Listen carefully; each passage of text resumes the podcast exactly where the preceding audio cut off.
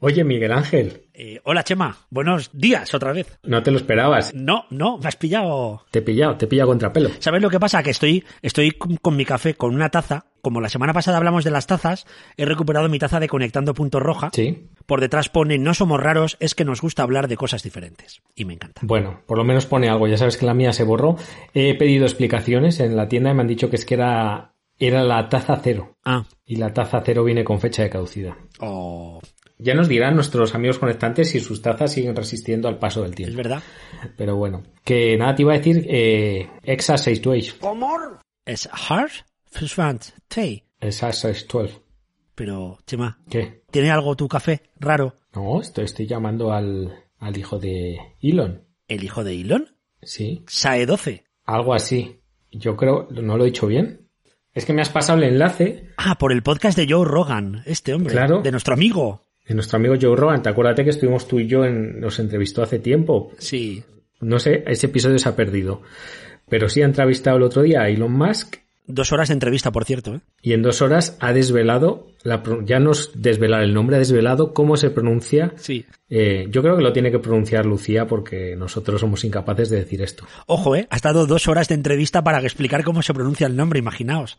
Es algo así, ¿verdad? Como XAS-A12, Exasate 12. Sí.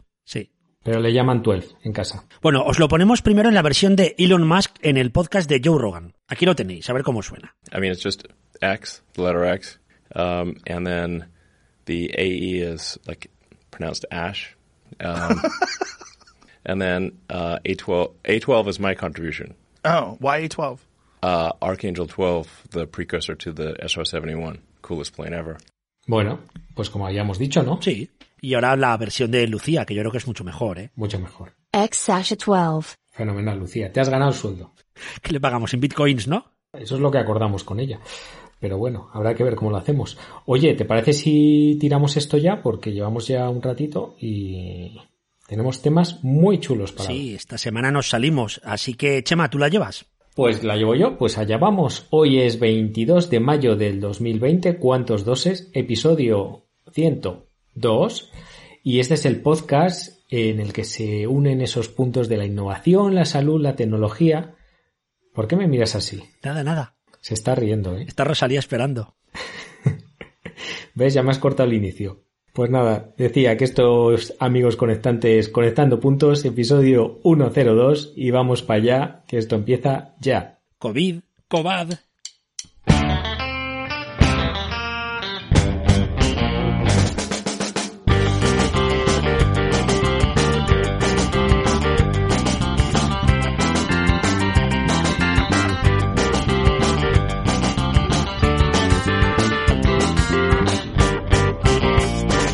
No ha quedado muy allá, ¿no? COVID, COVID, pero eso le falta algo. Ah, bueno, así COVID, mejor. COVID, para viro, para viro. Elon Musk. Se acabó. Por un año. Oye, eso hay que mejorarlo. Hay que mejorarlo, pero ha estado muy bien. Pelos de punta, Sí. todos nuestros conectantes con la carne de gallina, escuchando ese ukelele, ¿verdad? Mítico desde el episodio 1 que está con nosotros, aunque hasta una temporadita larga ha desaparecido. Pero nos lo habían pedido nuestros amigos, así que ahí está. Sí, lo que pasa es que piden ukelele, no piden que cantemos. Igual nosotros lo entendemos mal, Chema. Eh, bueno, pero una cosa lleva a la otra, ¿no? También es verdad. Bueno, pues si no lo sabéis, Chema ya lo ha dicho claramente, aquí hablamos de innovación, de tecnología y de salud Con ukeleles. con ukeleles y bueno, si Exasite 12 nos deja y nos lo permite, y su padre Elon también, pues vamos a empezar hablando de innovación frugal de nuevo. Pues sí, porque es un tema que nos gusta muchísimo, es un tema del que ya hemos hablado en alguna ocasión, de hecho dedicamos un episodio completo eh, a este tema que fue El 16. origami conectante, y bueno, es un tema también eh, fetiche de Miguel y de su blog, Salud con Cosas, y de- en el que yo creo que tienes por lo menos 3, 4 o 5 entradas Mm. sobre este tema, y has encontrado una noticia muy chula que nos viene como anillo al dedo. Pues sí, porque ya que estamos hablando tanto de los respiradores 3D, ¿por qué no fabricar microscopios para laboratorios? Sobre todo para países donde la tecnología o es muy cara o cuesta mucho que llegue. Por lo tanto, en la Universidad de Bath, en el Reino Unido, han dado a conocer un proyecto de código abierto Toma ya. para fabricar un microscopio que se puede utilizar en casa, en la escuela o en los laboratorios. Pero es que además no es un microscopio, digamos, de los, de los básicos básicos, sino que es un es un microscopio en condiciones, ¿verdad? Que Hmm. incluso está tipo electrónico, motorizado, control de enfoque, y os estoy viendo que tiene unas características bastante buenas. Exacto, tienen dos opciones. Una utiliza ópticas de cámaras web, o sea, de webcams baratitas, y luego otras que puedes ponerle un objetivo de microscopio roscado de una calidad ya alta de, de laboratorio. Y además cuenta con funciones tan potentes como iluminación trans, epiluminescencia, imágenes de contraste de polarización e incluso imágenes de epifluorescencia, sea lo que sea eso. Es decir, características de microscopios caros y que además en muchos países seguramente será más complicado adquirir. Sí. Además, es alucinante porque los desarrolladores han encontrado la manera de hacer que este microscopio cueste solo 18 dólares. Que básicamente es el coste del plástico de impresión, eh, bueno, una cámara, unas piezas de sujeción, y imagino yo que llevará incluida también el tema de la Raspberry Pi esta y el módulo de cámara, ¿no? La Raspberry, la, Ra- la Be- Raspberry, la Raspberry Pi está actualmente por unos 15-20 euros. Pues entonces no estará incluida, yo No, creo. así que seguramente hay que sumar a estos 18 euros los 15 o 20 de una Raspberry Pi. ¿Cómo se nota que compráis poca tecnología? Una Raspberry Pi cuesta como mínimo 35 o 40 euros. Inocentes. Bueno, pero en todo caso, por menos de 50 dólares tienes un microscopio que te puede, te puede sacar las castañas del fuego y bueno, y no solo eso, sino que seguro que, bueno, con todas estas funciones que has, que has nombrado y que la mayoría de ellas desconocemos, pues se pueden hacer muchas más cosas que, bueno, que con el, con el otro microscopio que ya habíamos hablado en el, en el episodio anterior, ¿verdad? Que hablamos de uno un tipo hecho de, de cartón y con una serie de lentes. Con el origami japonés. El False, Scope. Sí, este se llama, por cierto, que no lo hemos dicho, Open Flexure, y os dejamos en las notas del programa el enlace a los pasos para la fabricación. Que además está la web muy bien, muy bonita, muy, muy chula. Pero en su momento hablamos del, del origami gracias a Foldscope, que ya lleva un millón de microscopios vendidos, ¿eh? Pues hombre, estos llevan 100 microscopios ya eh, vendidos en Tanzania y Kenia para distintos proyectos eh, educativos y sanitarios y dicen que es cuestión de días que esto se eleve a, a miles en todo el mundo, con lo cual, pues bueno, puede que se ponga al nivel del Foldscope y se lleguen a vender eh, un millón, como, como es el caso del otro, del otro microscopio. La verdad es que estoy viendo las imágenes que ha subido aquí, es, es muy bonito. Es bonito, ¿eh? Si queréis hacer un regalo original a, no sé, vuestra pareja es friki, o os gusta todo el tema de la tecnología, o nos lo queréis regalar a nosotros, primer regalo de Molly es una señora patata. el Foldscope lo podéis comprar en esa versión plegable, en una cajita metálica muy mona, por 29,99 dólares, o el kit para clases con 20 Foldscope por 35 dólares. No está nada mal. Pues está bien, mira, para un profesor que quiera empezar a innovar también con los alumnos y a, y a descubrir este tipo de tecnología, pues yo creo que es una opción bastante interesante. La verdad es que está, está bastante bien y oye, un poco para, para cambiar el entorno y empezar a no hablar de COVID, yo creo que ha sido un inicio impresionante. Sí, has visto, nos hemos salido del tema fetiche por primera vez. Pero vamos a volver enseguida. Volvemos ya, ¿no? Segunda noticia. Not- la noticia de las noticias, porque esta también se las trae. A mí es que lo del término infodemia me ha, bueno, me ha puesto los pelos de punta, ¿eh? Claro, hablamos hace tiempo, ¿verdad?, de la infoxicación, es decir, de esa intoxicación por exceso de información, pero ahora ha surgido un nuevo término llamado, como ha dicho Miguel Ángel, infodemia, Sí. que es este peligro por exceso de información alrededor de- del virus, del coronavirus, en este caso. Claro, lo que se refieren los creadores del término infodemia es que, igual que el virus provoca problemas de salud, el exceso de información sobre el virus también provoca problemas de salud. Sí, yo creo que todos hemos tenido ese momento a lo largo de esta crisis, sobre todo en las primeras semanas, en el que Oh. esa explosión que hubo, ¿verdad?, de, de contenidos, de informaciones en todos los medios de comunicación, internet, es que ibas donde ibas, solo te salía información y claro, todos queríamos saber, conocer qué pasaba con este virus y estábamos como, como saturados, ¿no?, como aturdidos de tanta información. Pero es que yo conozco gente que ha hecho Excel caseras con los datos día a día para hacer sus propias curvas y sus propias evoluciones y hacer sus propias previsiones. Porque yo creo que todos nos hemos querido sentir durante un momentín epidemiólogos y acertar cuando íbamos a aplanar la curva. Sí, yo creo que lo del pico de la curva fue, se convirtió en la porra más, Sí. más común, ¿no? En, en- en los primeros días que tanto nos decían que llegábamos, que llegábamos, pero no acabábamos de, de llegar. Y sí, la verdad es que ha sido, bueno, han, han, empezado a asociar, ¿verdad?, este exceso de información pues con problemas de, de salud, en este caso, con síntomas de ansiedad y depresión claro. a través de varios estudios. Lo hemos leído en una noticia que, que ha publicado la agencia SYNC, uno de nuestros referentes en temas de ciencia y de salud, y el titular es claro, es decir, eh, la sobredosis informativa por coronavirus amenaza la salud. Toma ya. Hay varias encuestas que han hecho sobre todo en Estados Unidos, que sí, ya sabemos que en Estados Unidos todo es diferente, pero es que han detectado que durante las primeras semanas de confinamiento, ojo al dato, los estadounidenses que se sintieron más deprimidos fueron los que estaban más expuestos a informaciones sobre COVID. Es decir, que ese exceso de información pues llevó a, bueno, a esos síntomas de, de ansiedad, de depresión. O igual fue al revés. O igual fue al revés, eso te iba a decir. Sí. O a lo mejor la gente que tenía ansiedad y depresión pues buscaba más información sobre, sobre este tema, ¿no? Puede ser. El 17% de los encuestados se pasó hasta 7 horas diarias consultando información sobre el virus. Se ha ido la red.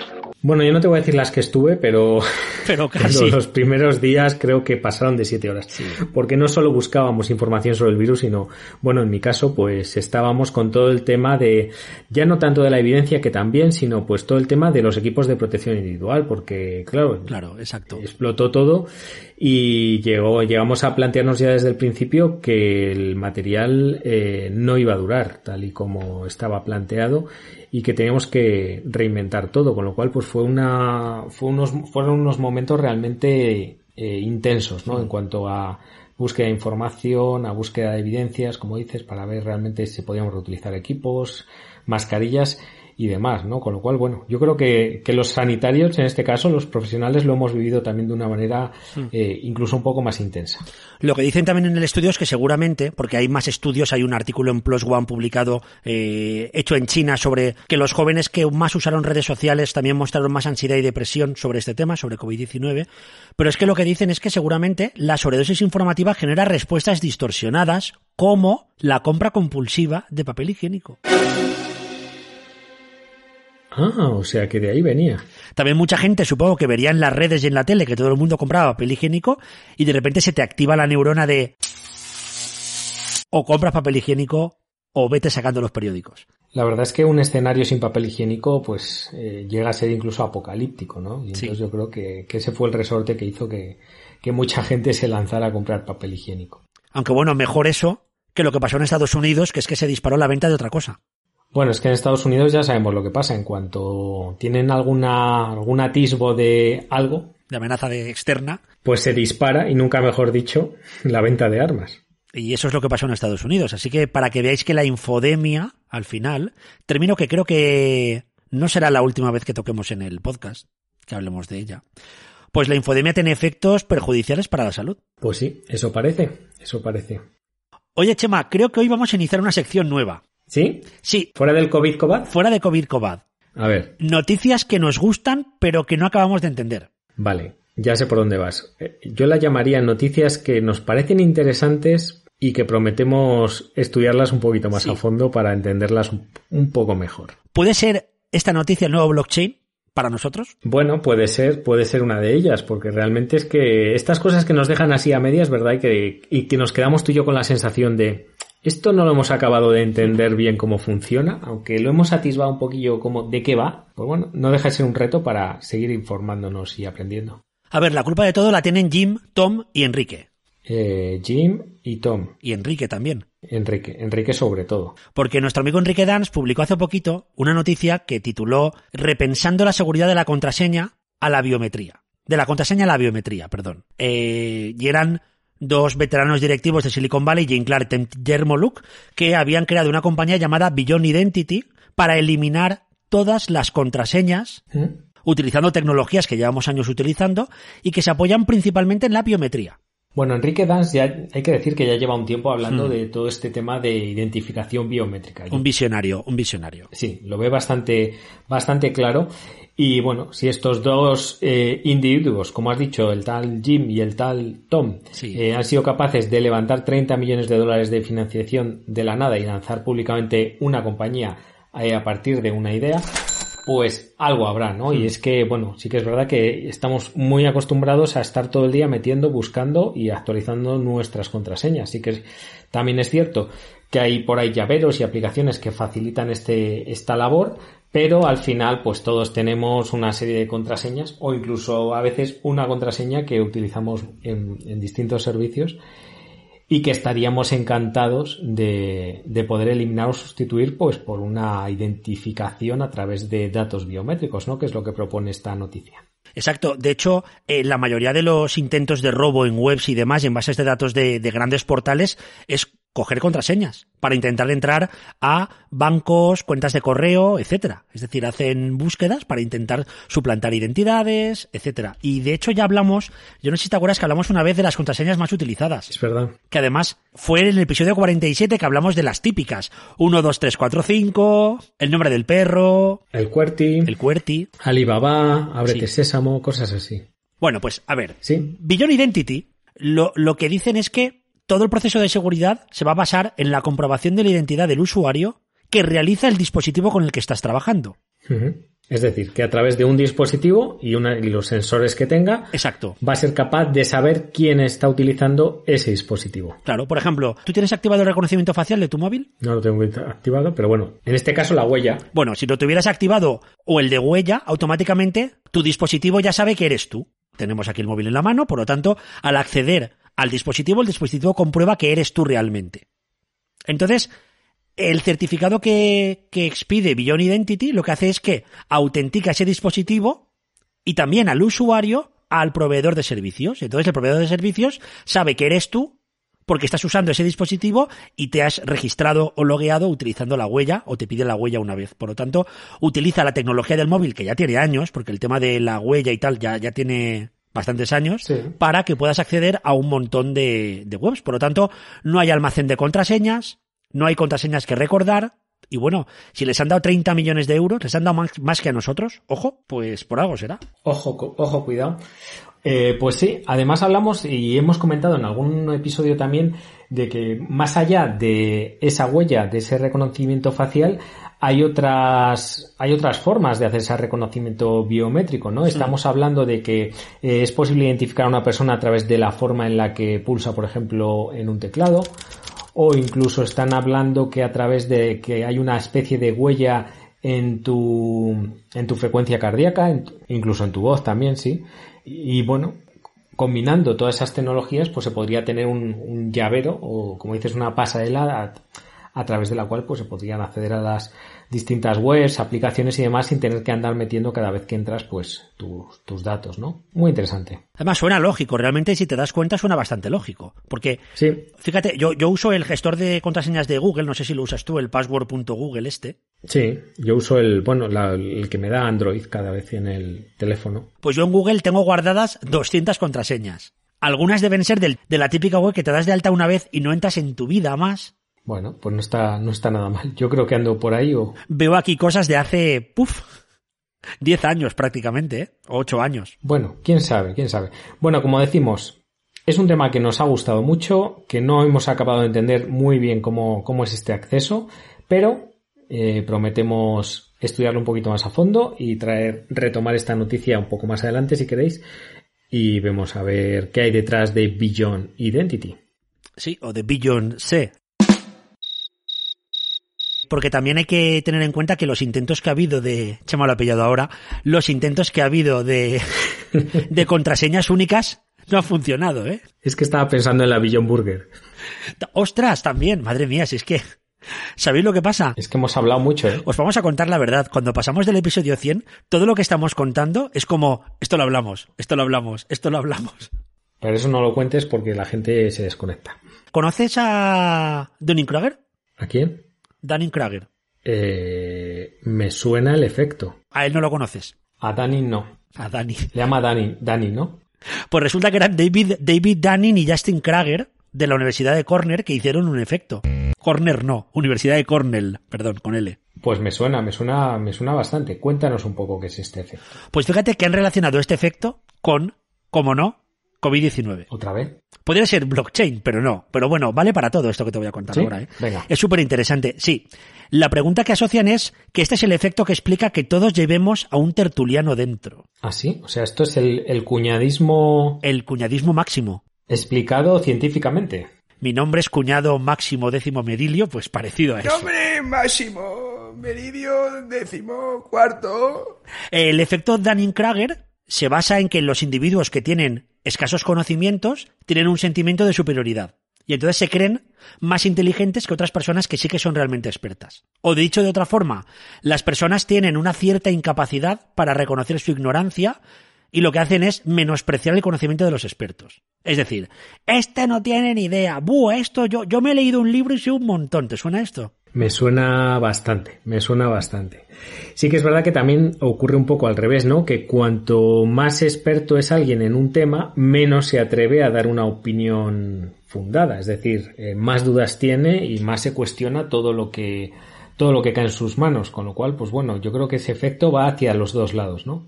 Pues sí, es gente que intenta imponer sus ideas como si fueran además verdades absolutas y utilizan el típico truco de que a los demás les hace pasar por incompetentes o completos ignorantes. Sobre todo cuando están delante de gente que realmente les cuesta discernir quién es el experto. Y esto ahora con COVID-19 está pasando a diario, y no solamente en las televisiones, en los programas de tertulia o en la radio, sino también entre algunos políticos. En el mundo, ¿eh? en el mundo, no estamos, Sí. que nadie piense eh, de España, estamos hablando de a nivel mundial. Por supuesto que estamos hablando también de nuestros políticos, pero que nadie lo piense.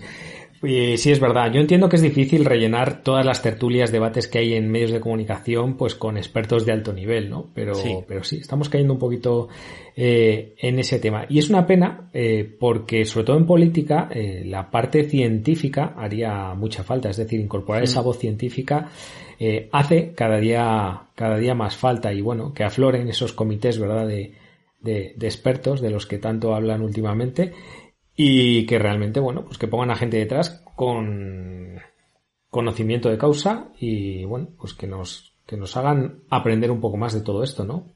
Fíjate que me estás recordando a la iniciativa Ciencia en el Parlamento, la iniciativa ciudadana. Hombre, es que esa iniciativa es súper pimpolla en sí, y además que conocemos gente muy buena que está haciendo cositas por detrás. Exacto, una iniciativa que surgió hace ya año y medio, dos años prácticamente. Pues yo creo que sí. Sí. Eh, de hecho, hace poquito tuvimos un webinar, ¿verdad? En el que tuvimos Es verdad. a una gran eh, científica que además es enfermera y que es miembro de esta ciencia en el Parlamento, pues contando un poquito lo que, lo que hacía, ¿no? Así que nada, adelante. Azucena, todo para ti. Bueno, buenas tardes a todos eh, y en primer lugar muchísimas gracias por, ta- por, por la presentación. Exacto, el pasado 14 de mayo, eh, gracias a Salus Play, se celebró el ciclo de enfermeras líderes con una enfermera en el Congreso, la ciencia en la toma de decisiones políticas. Hablando de ciencia en el Parlamento y, por supuesto, esta persona, esta científica, esta experta es Azucena Santillán, que es buena amiga. Buena amiga, conectante y Sí. se asoma, se asoma mucho por aquí, ¿eh? Sería un lujazo que en el primer, la primera ventana conectante o frigo conectante o nevera conectante, en la, la primera eh, con, con tres cifras, fuera Azu la invitada. Pues oye, ¿te parece que abramos la nevera a ver si nos aparece aquí nuestra amiga Azucena Santillán? Nos podríamos poner en el Skype un fondo de nevera, ¿eh? ¿Te imaginas? Voy a poner un poco de música metalera porque yo creo que es más fácil que así salga Yo creo que sí. de la nevera. Hombre, aquí está. Hola Azu. ¿Qué tal, Azucena? Pues nada, que estábamos aquí hablando de ti, hablando, bueno, de, de, toda la labor que haces a través de la iniciativa esta de ciencia en el Parlamento y nos encantaría pues que nos contaras un poco, ¿verdad? Pues cómo la ciencia puede entrar en, en política y bueno, pues qué puede aportar eh, personas como tú en, en nuestro Parlamento y bueno, en nuestra, en nuestra vida. Cada día de nuestra vida nos enfrentamos a áreas de incertidumbre, a preguntas, a cuestiones que no sabemos muy bien cómo abordar eh, en nuestro ámbito laboral e incluso en nuestra vida eh, o en otros aspectos como por ejemplo el relacionado con el autocuidado o nuestra propia salud. Bien, ¿cómo afrontamos eh, esas dudas? ¿Cómo afrontamos cubrir las áreas de incertidumbre?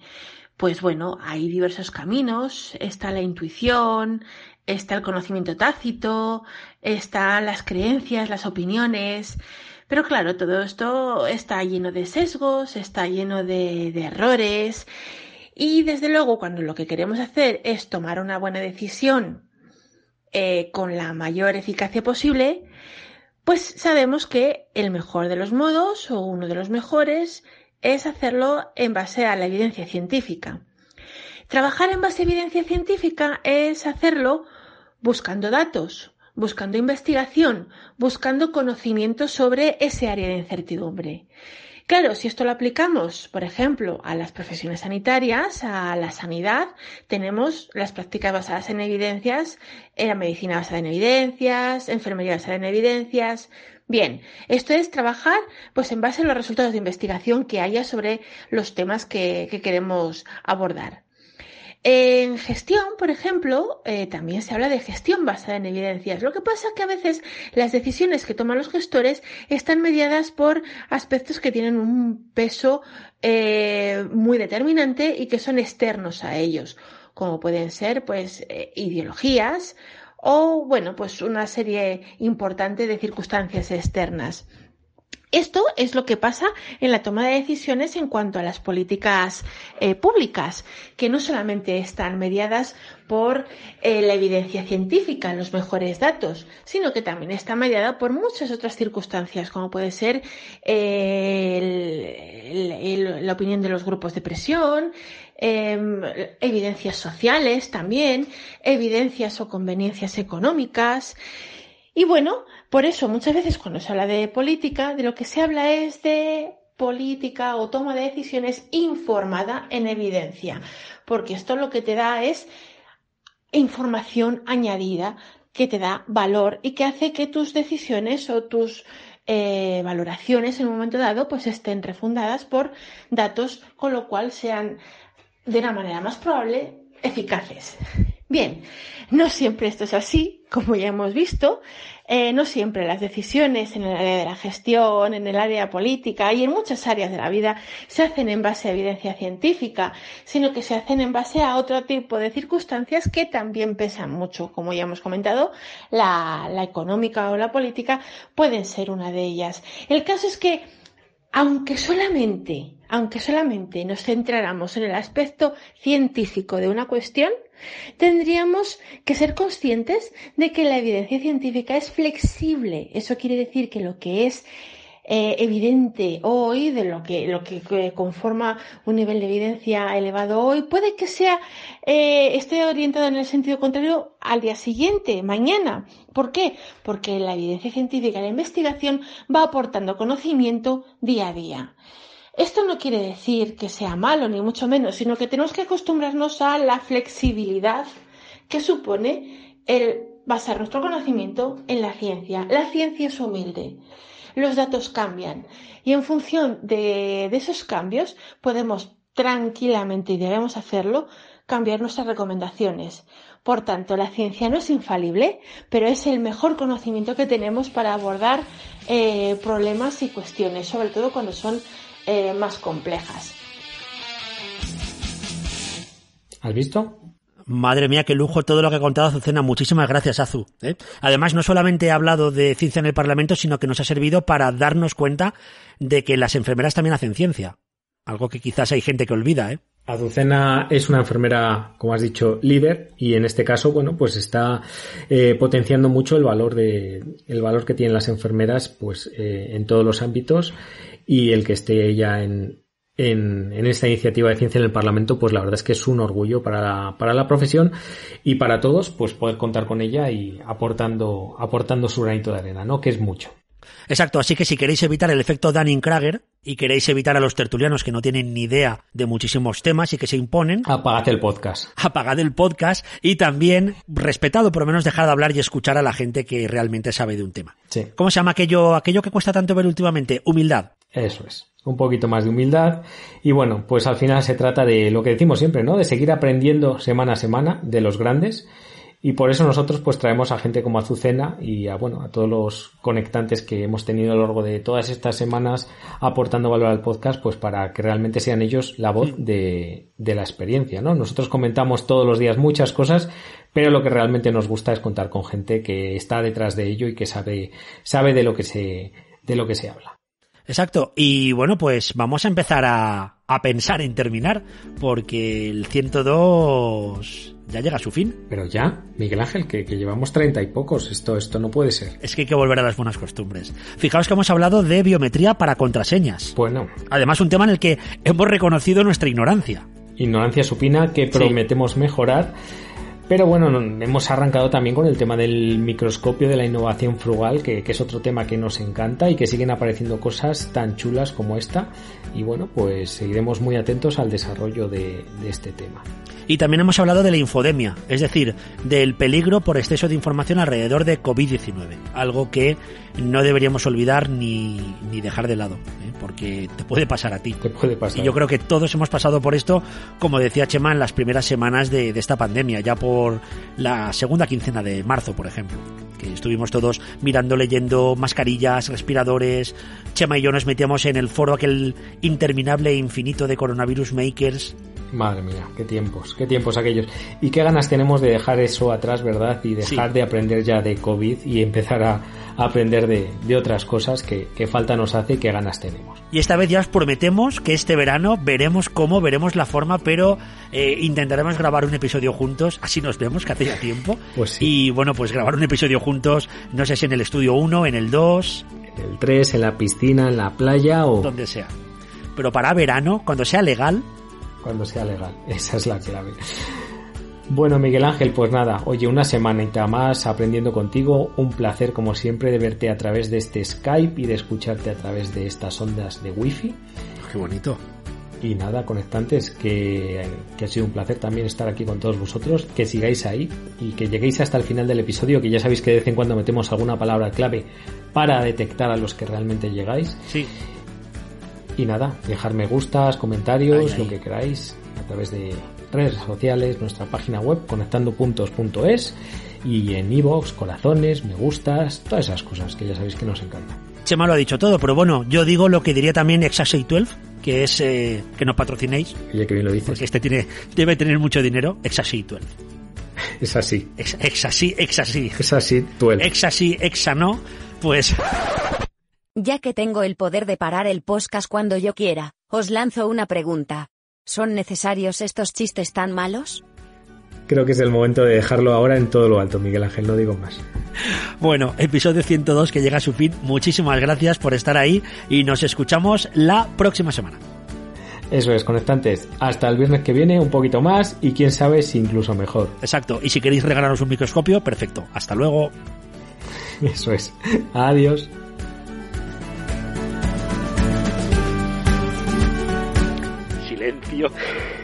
Que estaba pensando cómo enganchar la siguiente. Espera, yo más o menos lo, lo tenía pensado. Mi nombre es Ma- Marchito Máximo décimo ah, X.